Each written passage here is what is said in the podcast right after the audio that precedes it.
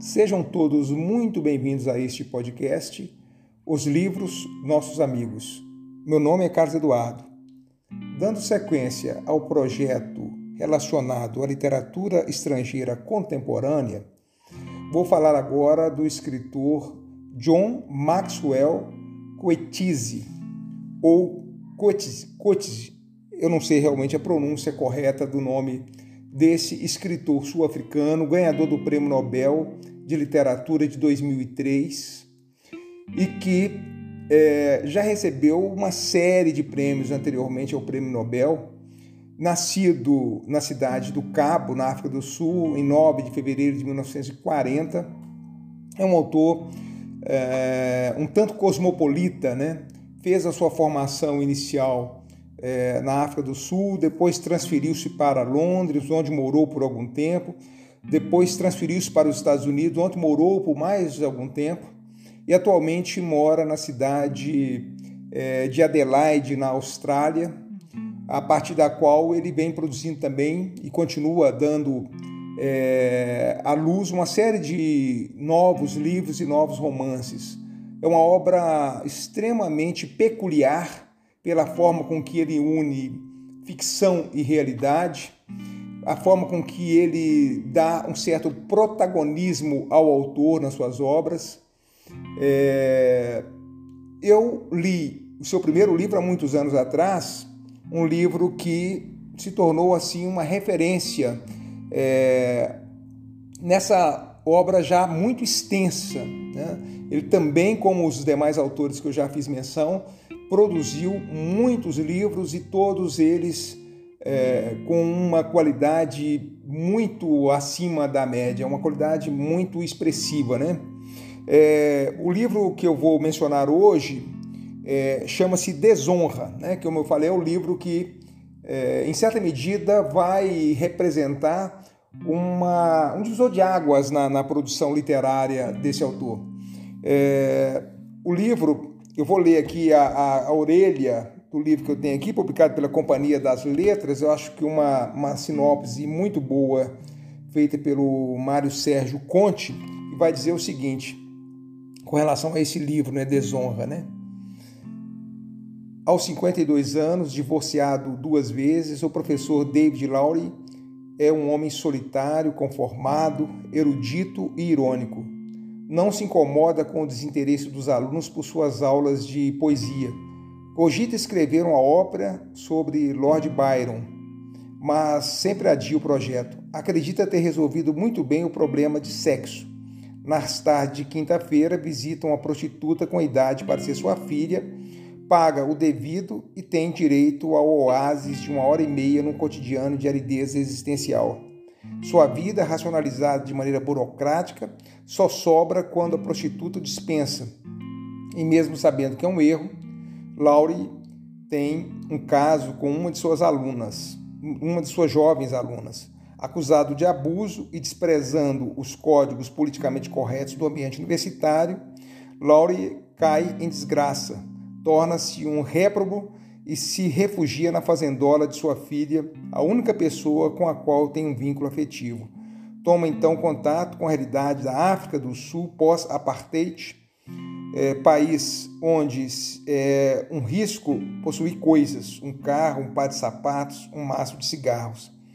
É uma realidade brutal, feita de vingança, banditismo, submissão, brutalidade contra a qual a cultura ocidental é inútil ele fala alemão, fala francês, mais italiano e mais francês. De nada lhe vale na África Negra, diz o narrador quando três negros tentam queimar Laure vivo. J.M. Coetzee, que é o nome que ele, a forma com que ele se apresenta, né? Ele, ele faz aqui, aí eu estou falando, né? Uma, uma abreviação do seu nome. J.M. Coetzee, ou Coetzee, Coetzee constrói uma em desonra personagem de carne e osso, por meio deles tece relações entre classes, homens e mulheres, pais e filhos, negros e brancos, entre seres humanos e animais, entre uma longa história de exploração e um presente recentemente explosivo. Escrito com fluidez exemplar, o romance enfrenta problemas intratáveis da atualidade de um país subdesenvolvido, situado na terra de ninguém, onde se misturam civilização e barbárie, região bem conhecida pelo leitor brasileiro, desonra é uma resposta artística profunda à ferocidade avassaladora da realidade. Então essa é a Aurélia, escrita pelo Mário Sérgio Conte, é, que dá realmente uma, uma, uma, sinopse assim, muito boa do romance. É, é, um, é um autor que vale realmente a pena nós lermos. Né? Como eu disse, tem uma temática muito é, diversificada nos seus livros. O último dos seus livros que eu li é o livro A Espera dos Bárbaros. Fantástico é, é de uma densidade e nos coloca em face da brutalidade da vida e da é, de todas as mazelas é, que a permeiam, né? E, e, e, de toda a o escuro que existe na alma humana, né? Não é um autor é, que faça concessões, é um autor que expõe realmente aquilo que há de mais pútrido, aquilo que há de mais é, nocivo né, na, na, na, na, existência humana, né, em nós seres humanos. Eu vou ler aqui alguns trechos iniciais que, em certa medida, já foram aqui expostos é, pelo Mário Sérgio Conte na sua na, na orelha que eu li, né? mas vamos dar voz aqui, como eu tenho feito nos podcasts anteriores, ao autor, fazendo a leitura aqui de um, alguns parágrafos iniciais do livro, é, no intuito de que vocês possam ter contato diretamente com a estilística, com o texto do autor. Então vamos lá. Para um homem de sua idade, 52 anos, divorciado, ele tinha, em sua opinião, resolvido muito bem o problema de sexo. Nas tardes de quinta-feira, vai de carro a Green Point.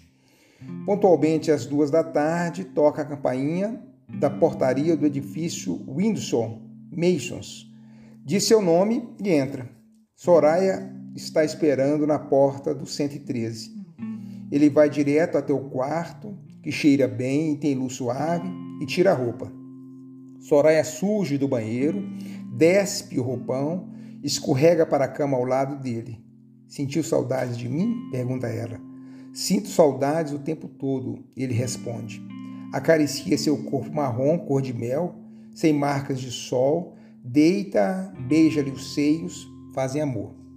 Soraya é alta e magra, de cabelo preto, comprido e olhos escuros brilhantes. Tecnicamente, ela tem idade para ser Tecnicamente, ele tem idade para ser seu pai. Só que tecnicamente dá para ser pai aos 12. Ele está na agenda dela faz mais de um ano. Ele acha que ela é perfeitamente satisfatória. No desenho, no deserto da semana, a quinta-feira passou a ser um oásis de luxo, luxo et volupté. Na cama, Soraya não é efusiva seu temperamento, na verdade, é bastante sossegado, sossegado e dócil. Suas opiniões são surpreendentemente moralistas. Fica ofendida com os turistas que des, com as turistas que descem os seios, tetas, diz, diz, ela diz, nas praias públicas. Acha que os vagabundos deviam ser recolhidos e postos para trabalhar varrendo as ruas ela não pergunta como ele consegue coadunar suas opiniões. Melhor, ele não pergunta como ela consegue coadunar suas opiniões com o tipo de trabalho que faz. Como tem prazer com ela, tem prazer invariável, começa a nascer nele uma afeição por ela. Até certo ponto, ele acredita essa afeição é correspondida. Afeição pode não ser amor, mas é ao menos prima irmã do amor diante do começo pouco promissor que tiveram, até que tem sorte os dois. Ele, porque a encontrou, ela, porque o encontrou. Ele tem consciência de que seus sentimentos são complacentes, até matrimoniais. Mesmo assim, não renuncia a eles. Por uma sessão de uma hora e meia, paga-lhe 400 rendes, dos quais metade vai para o Discret Scores, que é uma, é uma pena que a Discret Score cobre, cobra tanto. Mas são donos do 113 e de outros apartamentos no Windsor Masons. De certa forma, são donos de Soraya também, dessa parte dela, dessa função. Ele ainda brinca com a ideia que pedissem para se encontrar no tempo livre dela. Gostaria que passassem uma noite juntos, talvez até a noite toda, mas amanhã seguinte, mas não amanhã seguinte. Ele se conhece bem é, demais para sujeitá-la amanhã seguinte, quando estará frio, ranzinza e paciente para ficar sozinho. É assim seu temperamento. Seu temperamento não vai mudar, está velho demais para isso. Está fixo, estabelecido. O crânio, depois o temperamento, as duas partes mais duras do corpo. Obedeça a seu temperamento. Não é uma filosofia. Ele não atribui, ou ele não atribuiria tal dignidade a esse sentimento. É uma regra, como a regra de São Benedito. Ele está com boa saúde, com a cabeça clara, por profissão ele é ou foi um acadêmico, e a vida acadêmica ainda ocupa intermitentemente o seu íntimo. Gosta de viver dentro de seus rendimentos, dentro de seu temperamento, dentro de seus meios emocionais. É feliz? Em termos gerais, é. Acha que sim. Porém, não se esquece da última fala do coro de Édipo: nenhum homem é feliz até morrer. No campo do sexo, seu temperamento, embora intenso, nunca foi passional.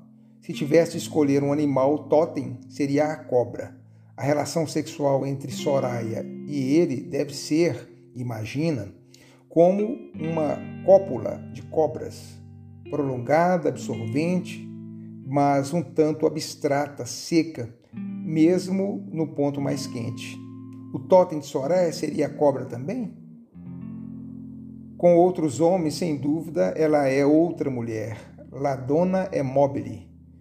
Porém, em termos de temperamento, sua afinidade com ele não pode de jeito nenhum ser fingida. Embora seja uma libertina por profissão, ele confia nela dentro de certos limites.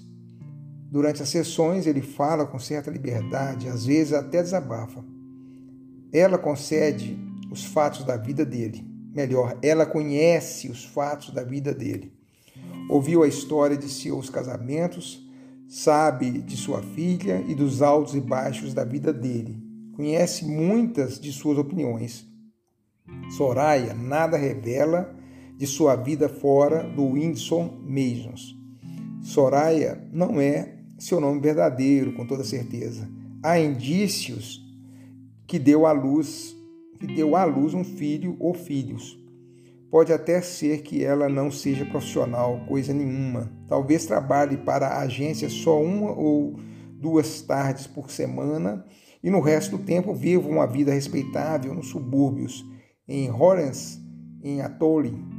Seria um pouco estranho para uma muçulmana, mas hoje em dia tudo é possível. Sobre o próprio trabalho, ele fala pouco, não quer aborrecê-la. Ganhar a vida na Universidade Técnica do Cabo, antiga faculdade da Universidade da Cidade do Cabo, outrora professor de línguas modernas, ele passou a professor adjunto de comunicações quando o Departamento de Línguas Clássicas e Modernas foi fechado como parte da grande reengenharia. Como todos os professores afetados pela racionalização, ele pode propor um curso especial por ano. Independe do currículo, porque isso faz parte para o ânimo. Isso faz porque isso faz bem para o seu ânimo. Nossa Senhora, mas quanto erro para ler. Esse ano ele montou um curso sobre os poetas românticos. Não mais dá aulas em comunicação 101 captação, capacitação em comunicações, comunicações 202, capacitação em comunicações avançado. Embora dedique diariamente horas e horas à nova disciplina, acha ridículo, ridícula a primeira premissa constante da emenda do curso de Comunicação 101. A sociedade humana criou a linguagem. Não podemos comunicar nossos pensamentos, sentimentos e intenções. Sua opinião, que ele não ventila, é que a origem da linguagem, ou melhor, a origem da fala, está no canto. E as origens do canto na necessidade de preencher o som, é, com o som, o vazio grande demais da alma humana. Ao longo de sua carreira de um quarto de século, ele publicou três livros, nenhum dos quais provocou qualquer comoção, nem mesmo um abalo. O primeiro sobre a ópera e a lenda do Fausto, a Gênese de Mefistófeles, o segundo sobre a visão enquanto Eros, a visão de Ricardo de São Vitor, e o terceiro sobre o World e a história nos últimos anos, tem brincado com a ideia de um trabalho sobre Byron. De início pensou que seria um livro, um novo livro, obra outra obra crítica. Mas todas as tentativas de escrever atolaram no tédio. A verdade é que está cansado da crítica, cansado do discurso medido a metro. O que quer é escrever. Byron na Itália, uma meditação sobre o amor entre os sexos na forma de uma ópera de câmara. Enquanto enfrenta as aulas de comunicação, frases, melodias, fragmentos de canções da obra, ainda não escrita, flutuam por sua cabeça. Nunca foi um grande professor. Nessa instituição de ensino, transformada e, em sua opinião, emasculada, ele está mais deslocado que nunca. Mas seus mas seus colegas de antigamente também estão na mesma, curvados pela formação inadequada para as tarefas que se meteram a cumprir, sacerdotes em uma era pós-religiosa. Como não tem respeito pela matéria que ensina, não causa nenhuma impressão nos alunos. Não o olham quando ele fala, esquecem seu nome. Essa indiferença lhe dói mais do que admite mas cumpre ao pé da letra as obrigações com os alunos, com os pais deles, com o Estado.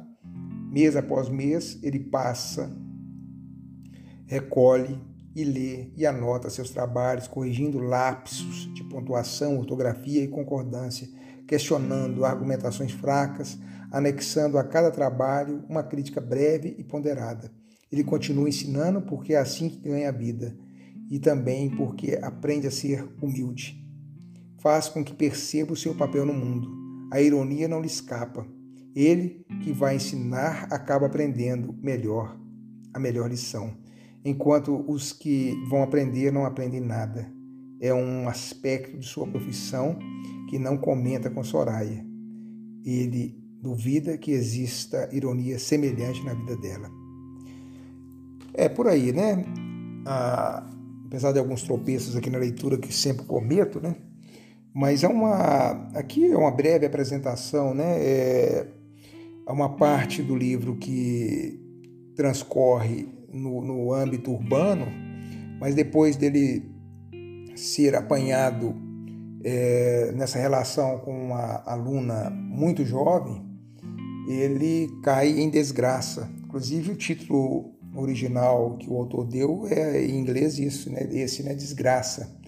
E ele acaba então é, realmente caindo em desgraça, é, perde a sua função na universidade, né? É, é, expulso da universidade e aí sem o que fazer, sem muitos horizontes, sem perspectivas, ele acaba procurando uma filha com a qual parece que até então ele não tinha realmente maiores laços afetivos. Uma filha que vivia uma vida também modesta numa pequena fazenda no interior é, da África do Sul, para a qual ele se dirige, e lá ele vai se deparar com uma outra realidade muito mais é, próxima àquela realidade dura é, de escravização pela qual a África do Sul foi submetida ao longo dos anos, né?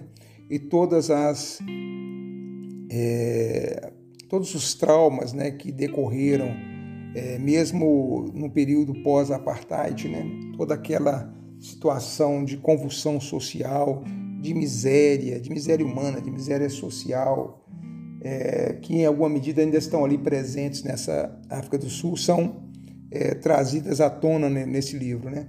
Então, é um autor que vale muito a pena, a leitura é instigante, a gente é, se deixa tomar pela, pela sua palavra né? e absorvido pelas, pela sua estilística, a gente é, não larga o livro da mão. Né? É um autor que vale muito a pena, então fica aqui essa recomendação. Um abraço a todos e até o próximo podcast.